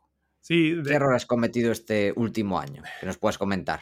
Pues seguro que, muchísimos en todos los ámbitos de mi vida, porque pues, el, otro día leía a Alberto Frutos, un, buen amigo mío que, decía que era aficionado a cometer errores y, o que se definía como aficionado a cometer errores y, me gustó mucho porque es verdad que, oye, no hay que tener miedo en la vida a cometer errores de vez en cuando, hay que intentar no cometerlos, pero, pero también ser consciente de que si queremos avanzar los vamos a cometer. Y, si ha habido muchos, seguro, ya digo, en, muchos ámbitos y, en el caso concreto del fondo, pues eh, probablemente, como tú decías, hayan sido más errores de omisión que errores de acción. Es decir, compañías que, teníamos en la, en la lista y que se nos han escapado o compañías que estaban en la cartera y, que hemos vendido porque nos han empezado a asustar un poco las valoraciones y, luego el tiempo nos ha demostrado que nos hemos equivocado. Mm, eh, MIPS es una compañía que, que aunque la conocemos bien, Em, pues cada vez que miro la valoración me, da vértigo y tengo que volver a coger los números y volver a, reforzarme. Y a veces caigo en la tentación y vendo, y vendo un poco, ¿no? Y, eso ha pasado recientemente, antes de, los últimos resultados, por ejemplo, y después de resultados la acción subió un, 20% más. Eh, con lo cual, haber vendido parte de MIPS, pues seguro que ha sido un error. Y, luego además hay otras compañías, y lo hemos comentado antes, ¿no? De, no haber invertido en Nike, eh, siendo un fondo que, invierte tanto en deporte, pues no haber invertido en Nike o no haber invertido en, Lululemon, pues han sido claramente, claramente errores, ¿no? Em, así que, bueno, eso pues uno tiene que ser consciente, analizarlos e intentar que no se repitan, sabiendo que, que si no se repiten estos, pues haremos otros nuevos. Bueno, yo tengo que decir, no sé si lo comenté alguna vez en el podcast, no sé si te suena, Adrián, o, o bueno, a ti Luis, que también lo, lo escuchas, mi error de omisión en Lululemon, que fue en 2008, después de leer a, a Peter Lynch, observando esa marca. En Irlanda había una chica que hacía yoga en casa y le daba clases de yoga al, al resto de, de las chicas y usaba esa marca. Y era em, como evangelista de la marca. Es una marca que estaba empezando y había caído mucho en bolsa. Mm. Yo estaba empezando a invertir, estamos hablando de eso, año 2008, y además con, la, con las grandes caídas que hubo ese año, fue el año de la, de la gran crisis. No la compré por falta de círculo de competencia, compré otras que, bueno, fueron bien, es cierto, entre ellas Alphabet, pero desde aquella ha multiplicado por más de 100. También tengo que decir que seguramente yo hubiera vendido muchísimo antes, Mm. porque lo que ha hecho Lululemon es que ha sido increíble, lo bien que ha estado gestionada la marca y todo. Pero bueno, para mí puede ser el mayor error de omisión de mi vida. Ha, ha sido, ha sido una bestialidad y, y ahora están haciendo algo inteligente eh, desde mi punto de vista, que es también diversificar hacia la parte de, de las nuevas tendencias en cuanto al, al fitness y el fitness en casa. Y, y compraron hace poco, no sé si lo, si lo llegaste a ver, una, una empresa que se llama Mirror, que mm, lo que tiene es Sí. sí, el- un, un- un espejo que sirve para hacer entrenamientos personalizados en, en casa. Al final, esa conjunción entre el deporte, la tecnología y los datos, que es la siguiente derivada, ¿no? que, que- que de hecho es parte de la historia que a nosotros nos gusta muchísimo en Tecnogym, que no la vemos como una compañía que solamente hace máquinas bonitas de gimnasio, sino como una compañía que tiene un CRM potente, o sea, un sistema que, por el cual los gimnasios gestionan la contabilidad o la, o la información de sus clientes. Y también tiene cada vez más mm, aplicaciones de, de- de engagement para, los, para los usuarios eh, y, mucho acceso a, los datos de lo que le gustan, de lo que hacen, y esos datos tienen mucho valor para, para ellos y para otras compañías, pues esa, mm, esa conjunción entre deporte, tecnología y, y uso del dato, pues, pues es la siguiente derivada. Y Lululemon está pasando de ser no solamente una compañía que hace ropa que le gusta mucho a la gente, sino también eh, pues dar ese salto y, y situarse también en la parte, digamos, de, de, de- de hardware y de, y de software, ¿no? De, de tener, de tener una parte de tecnología aplicada al deporte. Bueno, pues después de este repaso al mundo de la inversión en deporte, vamos con las preguntas finales, porque cuando estuviste aquí, hace aproximadamente 100 programas, esto no lo hacíamos, Lo más difícil de toda la entrevista, seguro. Seguro, seguro. Suele, suele dar problemas. La gente que traemos a hablar de bolsa no pasa, habla de bolsa, habla de inversiones y no pasa nada. Aquí es donde Aquí- se traba y tiene que pensar más la gente. Aquí la gente se lía, sí. Bueno, pues venga, vamos a intentarlo. Venga, pues empiezo preguntando por un deportista o equipo histórico de cualquier deporte, que está viene al cuento en este caso. Sí. Eso sí, obviamente, ya te lo, dije- te lo decimos ya, no solo para esta, sino para el resto. Está prohibido decir Rafa Nadal, está prohibido decir El Padrino, está prohibido decir Amancio Ortega, eh, no sé si hay alguno más, pero bueno, básicamente esos que sepas que no los puedes decir. Pues me, me- pues me habéis quitado, pues me habéis quitado unos cuantos de lo que tenía ya en la cabeza. Eh, no sé, varios. Eh, a, a mí el deporte es que me gusta mucho, como, como os decía, ¿no? Y al final, pues uno siempre tiende quizá a recordar más lo que ha vivido de niño, ¿no? Que es cuando más, digamos, más ilusión tenía o, cuando, mm, o, cuando más ves a los deportistas como, como ídolos, ¿no? Como gente de, pues, inalcanzable y de la que, y de la que aprender. No, no, no, tanto como niño, pero sí como joven, pues por ejemplo con Fernando Alonso, yo era de los que me despertaba a las 6 de la mañana para ver las carreras de, de, de, Fernando Alonso cuando, de cuando corría. Sí, sí, eso, La mítica de Malasia. Totalmente. Eh, me, me, despertaba a esas horas y, y, y, lo disfruté mucho. Y, luego el fútbol pues me, me gustaba mucho, ¿no? Y mm, tampoco tuve nunca así un jugador así muy de muy de referencia, pero, pero bueno, muchos, ¿no? De la época de, de cuando estaban Romario, Laudrup, eh, no sé, eh, Redondo, eh, muchos, muchos futbolistas que, que te marcan y que recuerdas esa época con mucho cariño porque es cuando eras un niño y es cuando, cuando mejor disfrutabas.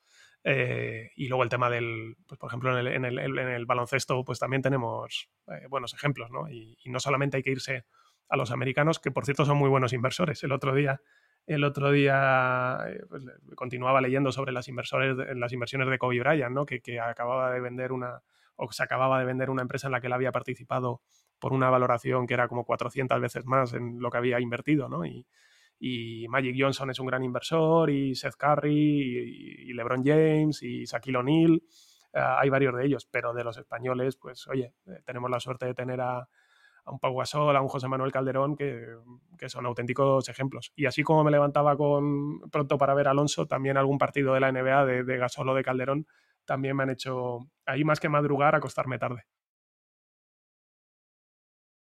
Entre los futbolistas yo añadiría a uno del que hablamos ayer, Risto Stoikov, porque Adrián está para irse a Bulgaria y no sabía quién era Stoikov. O sea, no puedes irte a Bulgaria no, sin saber quién es Stoikov. Soy, soy, demasiado joven, lo lamento mucho.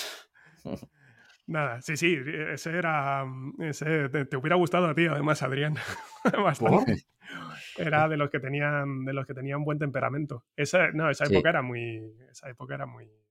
A ver, la, es que... la, recuerdo con mucho cariño. Igual ahora ves un partido de esa época y dices, vaya rollo, ¿no?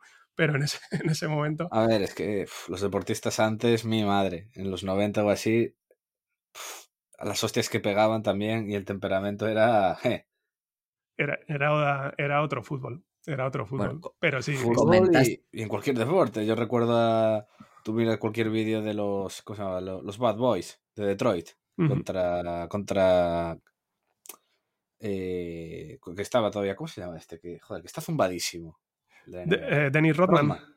Ese sí. sí, estaba zumbado en Detroit. Joder, es que mi madre las tan, las tan ganas y, y, y la, la, los brazos así, los codazos, o sea, era alucinante. Ahora, ahora que has dicho esto de, la, de, las peleas, me ha venido a la cabeza una empresa de deporte de la que no hemos hablado, que, que, pero que también está cotizada y que nos ha marcado a muchos también la niñez, que es eh, WWE, el, el, el wow. World Wrestling Entertainment, o el pressing catch, como lo conoce más gente, eh, pues la gente no sabe que, eh, que, es una empresa cotizada y que, y que Vince McMahon, que sale ahí dándose de, de, galletas con los luchadores muchas veces, es el director general de la, bueno, ahora su, su hija, Stephanie, pero, pero ellos son los directivos de una compañía cotizada que capitaliza miles y miles de millones de dólares.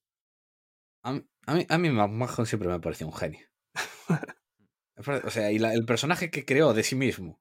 Mm. Eh, bueno, fueron, eso, o sea, es, es, increíble. Fueron, fueron pioneros en, en, en, en, hacer un sistema de entretenimiento con unos roles muy definidos de, de, de los luchadores y con un sistema de, de enganchar a los aficionados que, que, que, luego muchas franquicias de NBA, NFL y tal tiraron de, o de fútbol ahora, tiran de esas técnicas. O sea, fueron, fueron muy, más allá del, del, de la broma y, y del tema de las peleas, en cuanto a empresa, fueron muy, muy pioneros en crear un producto de, de espectáculo y de entretenimiento. Un artista.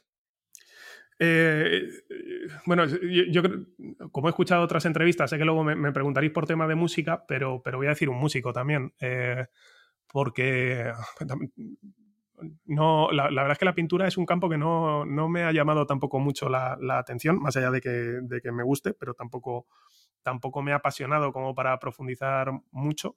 Y, en el tema de la música, sin embargo, sí soy muy, muy sabinero, muy de Joaquín Sabina.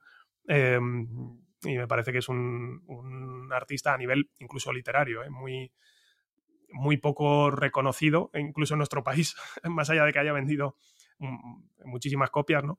Pero, pero me parece que tiene una calidad literaria en lo que escribe y lo que canta que, yo no he visto, no, no, no, conozco a otro igual, ¿no? Muchas veces ponemos a algunos americanos, ingleses por las nubes y, y, y, para mí Sabina pues probablemente esté muy por encima en una lengua como el castellano que es riquísima y que, y que él domina a la perfección. A la perfección. Entonces, muy, muy, muy de Joaquín Sabina, muy sabinero. Muy bien, muy bien. Estoy de acuerdo. Un empresario. Bueno, me habéis quitado a Mancio Ortega, que era pues el como el más. Eh, bueno, no, no, no, el más, sino que tenía que estar en la lista sí o sí, ¿no? Porque dentro de nuestro de nuestro país, pues es eh, de los que mejor han hecho las cosas. Eh, tirando de otro tópico y no en empresas cotizadas, pero Juan Roch, pues, pues también hay que, mm, eh, hay que reconocerle. Y por... Hay que empezar a prohibirlo, Adrián, a Roch. Sí, también, a tiene que, estar, que entrar en la lista. Eres, eres el primero, el- bueno, más bien, el último que puede decirlo. Venga, pues me quedo con, e- con ese honor. Y, y- y por comentar uno quizá menos conocido de una de las empresas que, que hemos hablado, eh, Nerio Alessandri es el, el fundador de Tecnogym. Eh, lo fundó cuando, cuando era muy joven en, en- en un eh, garaje, ¿no? que es algo muy típico de las compañías tecnológicas americanas. Pues en un garaje junto con su hermano, eh, el holding de la familia sigue controlando aproximadamente el 40% de Tecnogym. Y, eh, y ha sido un revolucionario en el tema del fitness, tanto en el diseño como en el uso de la tecnología. Entonces, no español, pero cercano, italiano, pues Nero Alessandri, por salirnos un poco de los habituales, eh, a mí es de los que me gusta. Y luego la, cantera de, de CIE, y de esto también habéis hablado aquí, mm, es menos conocida aquí en España, pero, pero me parece espectacular. O sea, tanto los que están todavía en CIE como los que han ido saliendo a, a otras empresas, a Global Dominion, por ejemplo. Eh, son dos compañías que tenemos en cartera, CIE y Global Dominion, y en CIE, pues Antón Pradera pues es un otro visionario, y, y creo que es gente que ha hecho las cosas muy, muy, muy bien. ¿Un filósofo o pensador?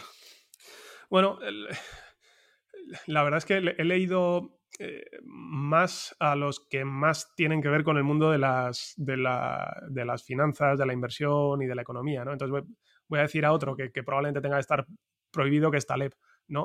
Nassim- Nicolás Nassim Taleb, Sí. Que, le podéis prohibir y que no lo diga nadie eh, después también, porque supongo que se va a repetir bastante. Pero, mm, pero bueno, es verdad que en los años ah, anteriores he centrado mucho la lectura en el ámbito más empresarial, financiero y de la inversión y, ahí pues, pues Taleb ha, estado más, más presente que otros eh, y en el momento en el que ya se agotaba ese tipo de lectura y, empezaba más una lectura mm, de pensador, más reflexiva, pues apareció eh, mi pequeño hijo que ya va para dos años y medio y el que viene ahora en camino y entonces pues, eh, pues se interrumpió esa parte de, lectura que tiene que ver más con, con los pensadores y con los filósofos y que, y que, y que retomaremos más adelante. Pero por decir uno, pues, pues quizá Taleb es el que más ha influido en, en lo que es el día a día mm, eh, eh, mío en cuanto, al, en cuanto a la inversión. Y, bueno, hay un, pensador que, siempre lo metemos más en la categoría de inversión y que vosotros habéis hablado también muchísimo de él, que es Charlie Munger, que, que casi que quizás es de los que más ha influido en no solamente en mi trabajo, sino en la manera de vivir, que al final es como interpreto yo esto del value investing, no solamente una manera de trabajar, sino casi una manera de, plantear eh, el, cómo enfrentarse a, a muchos aspectos de la vida. Un sitio para comer y qué pedir en ese sitio. Ese es, eh, ese es complicado también, eh, porque me gusta comer mucho. Entonces, eh, más que comer mucho, com, com, o sea, que me gusta mucho el comer, me gusta comer, me gusta comer bien. El, el, el mejor sitio para comer siempre es en casa de uno, ¿no? Pues mi, me encanta la comida de mi madre y, la comida que hace mi mujer también es, es, riquísima. El, yo cocino menos, la verdad que soy bastante, bastante torpe y ahí aporto, aporto menos pero bueno, sitios que me, que me traen que me traen buenos recuerdos. Eh, muchos viajes a Bilbao, que os he dicho que mi mujer es de ahí, pues paramos en, en Landa, en, en, Burgos, ¿no? Y entonces hay que tomarse un, obviamente unos huevos fritos con morcilla de Burgos, riquísima. Eh, y luego, pues en, en, el, en el sur, que es donde he pasado mis veranos, pues, pues también hay, hay varios, ¿no? En, sobre todo en la zona de Estepona, Málaga, Marbella, pues desde una, desde una buena paella, en, un buen arroz en la, en la barraca, eh, a algo de pescadito frito en Alfredo, eh, a alguno de los, o por ejemplo, el, me saldrá el, el, nombre, un, uno de los últimos sitios que, que hemos descubierto que está en, en Marbella, en el casco histórico de Marbella, que es el, el, patio de Mariscal, que también es, es, muy recomendable. Y ahí puedes pedir pues unas, unas, gambas o algo de, algo de pescadito frito, algo de pescado, qué es lo que mejor está. Una canción. Bueno, pues o sea, cualquiera de las de Sabina para mí están a años luz del, resto, ¿no? Y, es que depende un poco del momento, disfrutas más una u otra, ¿no?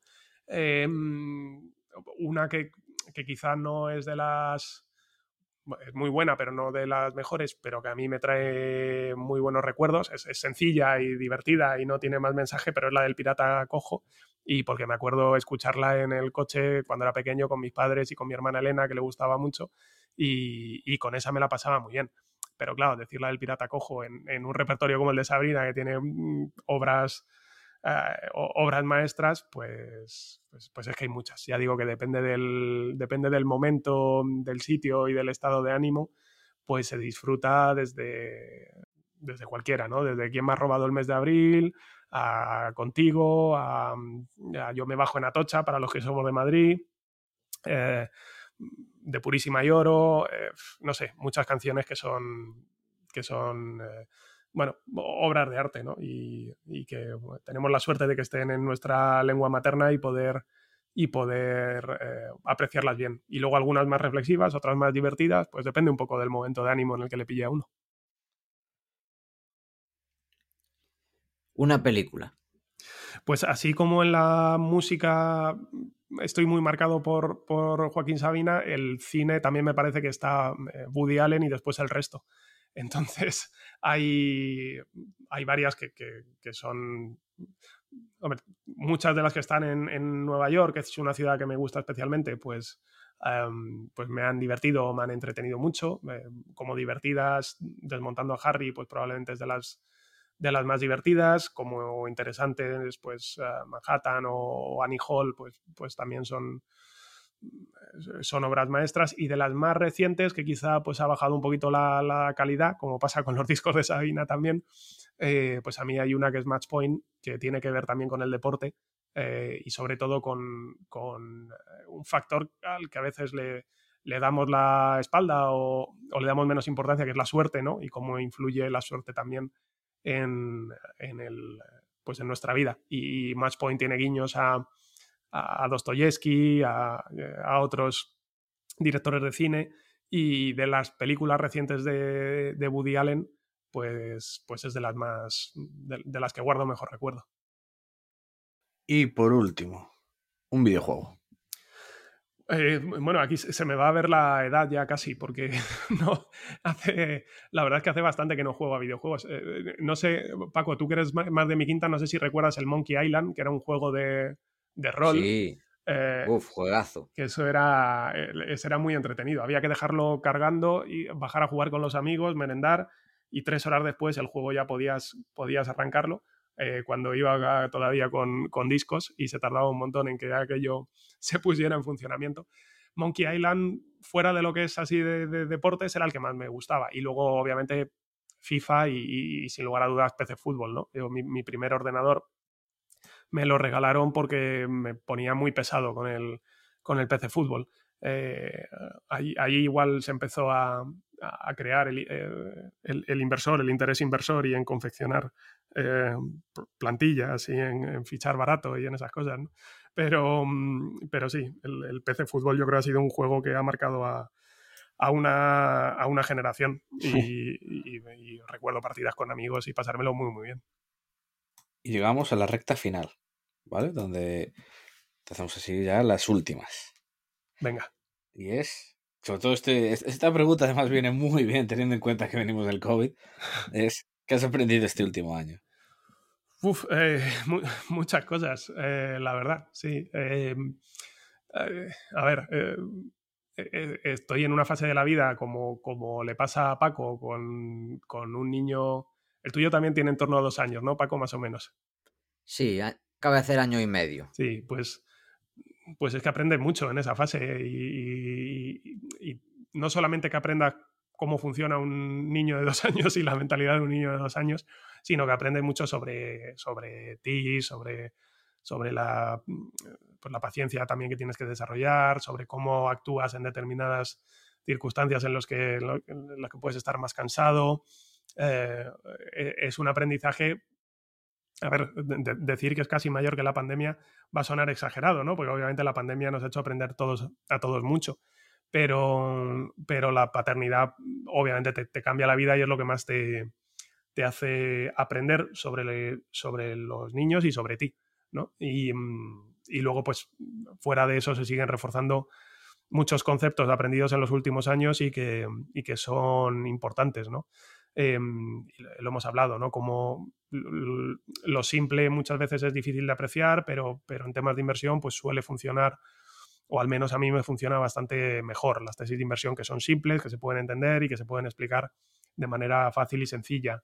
Em, la importancia de, los incentivos, ¿no? Eso lo comentaba el otro día con, con nuestro amigo común Carlos Martínez, que, que me hizo también una pregunta de, qué le dirías a tu yo inversor de hace eh, no sé cuántos años y, y él me dijo que, que, él le hablaría de la importancia de los incentivos y la verdad es que me pareció brillante su respuesta, ¿no? Al final, entender cuáles son los incentivos de las personas mm, es algo que, cuesta saber lo realmente importante que es, pero que, no se puede perder de perspectiva. Y de hecho, Manger, del que hablábamos antes, pues eh, pues, dedica gran parte de su, de su discurso a eso. Em, entender cuáles son los incentivos de las personas es sin lugar a duda eh, clave ¿no? en, esta parte de inversión.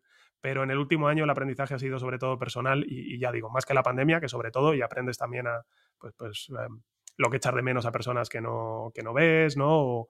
O, amigos que, que, igual pues, están en situaciones más, más complejas. Em, pues también el lado personal de, la familia, que es lo que más te cambia, sin duda. ¿Y qué estás intentando aprender en estos momentos? Pues eh, buena pregunta. Eh, te iba a contestar que, cómo se gestiona el paso de, un hijo único a un hermano mayor, que quizá sea lo que más me preocupa ahora mismo en ese ámbito familiar, pero, pero también eh, bueno, al final tenemos la, decir la, suerte y la desgracia. Para mí no, es simplemente una suerte de, tener un trabajo en el que no nos debemos cansar, de aprender. De hecho, yo creo que precisamente lo que más me atrae de este trabajo, ¿no? El tener siempre eh, nuevos retos, ¿no? Y nuevas cosas que, sobre las que se puede, sobre las que se puede aprender. Eh, obviamente en el sector del deporte seguimos intentando aprender, pero, pero quizá la tecnología pues es el ámbito que, que más retos plantea, ¿no? Eh, tanto en lo que tiene que ver con, los, con cómo afecta a los hábitos de los consumidores más jóvenes, que es algo que me intriga bastante, porque eso sí que creo que es uno de los principales riesgos a, no sé si decir de los principales riesgos, pero sí de, los principales factores que hay que comprender dentro de la tesis de inversión en deporte, cómo va a reaccionar el público joven y, cómo, sobre todo, cómo va a evolucionar cuando pasen de ser jóvenes a ser mayores con, con un poder adquisitivo superior, ¿no? pero también todas estas cosas de las que hablamos tanto, de los, de los NFTs, del, metaverso que está ahora tan de moda, del, blockchain y cómo puede afectar a, nuestra vida, pues, mm, pues, pues me genera me genera em, inquietud sana, eh, tanto profesional como personal, de, de, intentar entenderlo cada vez mejor. Y terminamos con algo que, bueno, ya adelantaste, pero consejos y libros para inversores y ya adelantaste alguno. Hmm. Comentando, por ejemplo, el multibagger que me he hecho. Si quieres, recomiéndalo otra vez. Y así hay gente que me dice, toma, 300 euros por el libro. Totalmente. Bueno, si, alguien quiere una copia del modelo Eibar de Alex Aranzábal, pues que llame a Adrián o deje una nota en, en iVox o en, o en YouTube o donde quiera, o escriba, o escriba Academia de Inversión. Y, y de las pocas personas que tiene una copia física es Adrián. Eh, yo, la mía se la regalé a mi cuñado, fui, altruista eh, y, nada, perdí mi oportunidad en ese sentido. Y el modelo IBAR es un, es un por, por, salirnos un poco de los típicos ¿no? de la inversión, pues el modelo IBAR es un libro entretenido, el método Monchi, que lo he comentado antes, es un libro entretenido para leer más, eh, bueno, y también aprender de, estilos de trabajo. Y, la verdad es que ahora hay muchísimas fuentes de eh, no, no, no, porque estemos aquí, pero por ejemplo lo que estáis haciendo ah, vosotros dos, eh, no solamente con este podcast, que, hay que escucharlo, ¿no? pero también con, con, Academia de Inversión, con Godard Research, con, con, esos proyectos, pues yo recomendaría a esa gente que, se acercara. Eh, recomendaría a la gente también que se acercara al, programa ejecutivo en inversión en valor y finanzas del comportamiento de ICADE Business School, que ahora además no hace falta estar en Madrid para, hacerlo y que ahí nos juntamos pues varios de los inversores que han ido pasando por este podcast, desde, desde Dani del que hemos hablado, a Xavi Brun, a, la gente de Valentum, eh, la gente de Oros, eh, Rodrigo Utrera, por supuesto, Juan Huerta de Soto, Pablo Martínez Bernal, bueno, los, sospechosos habituales de, este mundo del value investing en, España. Ah, y, es que mm, hay tantos recursos eh, a día de hoy en cuanto a podcasts y vídeos que es difícil elegir, ¿no? Eh, mira, antes hablábamos del podcast de Carlos Martínez de, interés compuesto y yo creo que es otro del que, de los que a mí me resulta muy interesante y de hecho de estos temas que hablábamos antes de, de, de coin, de NFTs y tal, pues Ah, como a él le interesa mucho, suelen hablar también bastante o de crecimiento personal. Eh, la newsletter, por ejemplo, de Samuel Hill, también suma positiva, es, oro molido todos los, todos los fines de semana. Así que, desde luego que estamos en una fase en la que el, que no aprenda o el que no tenga acceso a esa información, pues prácticamente es porque, porque no, o porque no quiere o porque no sabe identificarla, ¿no? y hay muchísimos sitios buenos de los que uno se puede nutrir pues buenísimas todas las recomendaciones, totalmente de acuerdo. Y para terminar, Luis, por supuesto, darte las gracias por venir aquí de nuevo.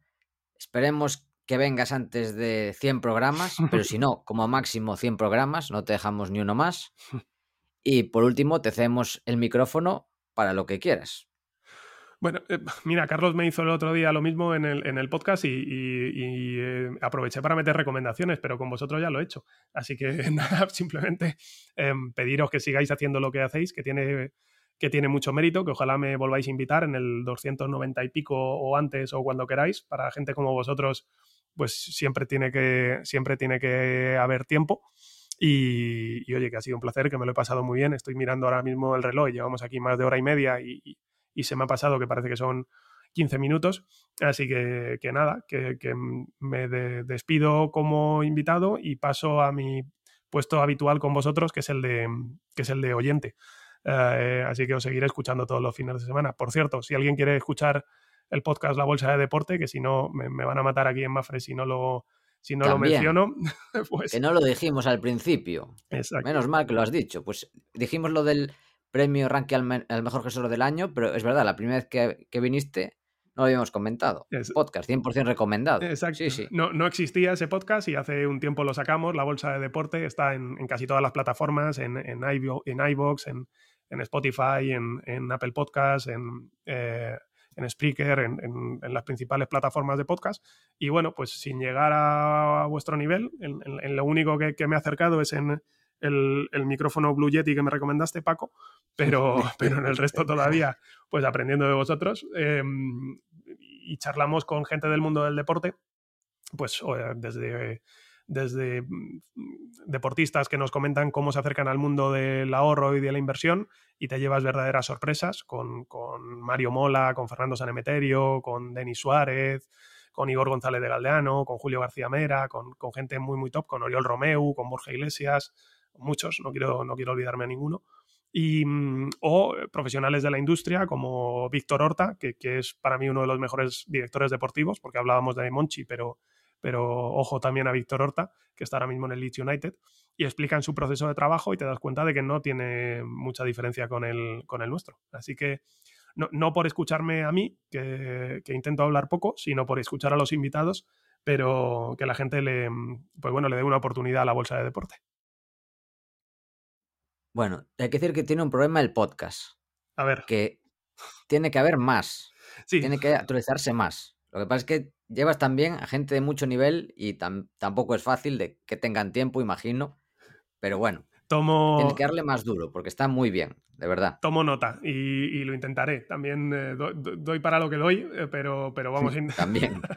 vamos a intentar, intentar llegar a más. Y, bueno, a medida que la gente lo vaya escuchando, pues seguro que tenemos acceso también a, otros deportistas y de hecho mm, tenemos alguna sorpresa preparada que todavía no se puede desvelar y que, esperemos mm, hablar con invitados muy especiales en los próximos programas. Así que estad atentos, que ya os iré contando. Muy bien. Bueno, pues Esto por mi parte ha sido todo. Adrián, ¿tienes algo que añadir? No cintual. Pues esto ha sido todo hasta la semana que viene. Esperamos que te haya gustado el programa y queremos darte las gracias por estar ahí y también te deciremos mucho que nos des tus 5 estrellas en Apple Podcast, tu me gusta en iBox, tu like en YouTube, que des al corazoncito en Spotify, ya que ayudarás a que este podcast siga existiendo y siga creciendo. Desde aquí, Paco y yo nos despedimos. Que el valor te acompañe.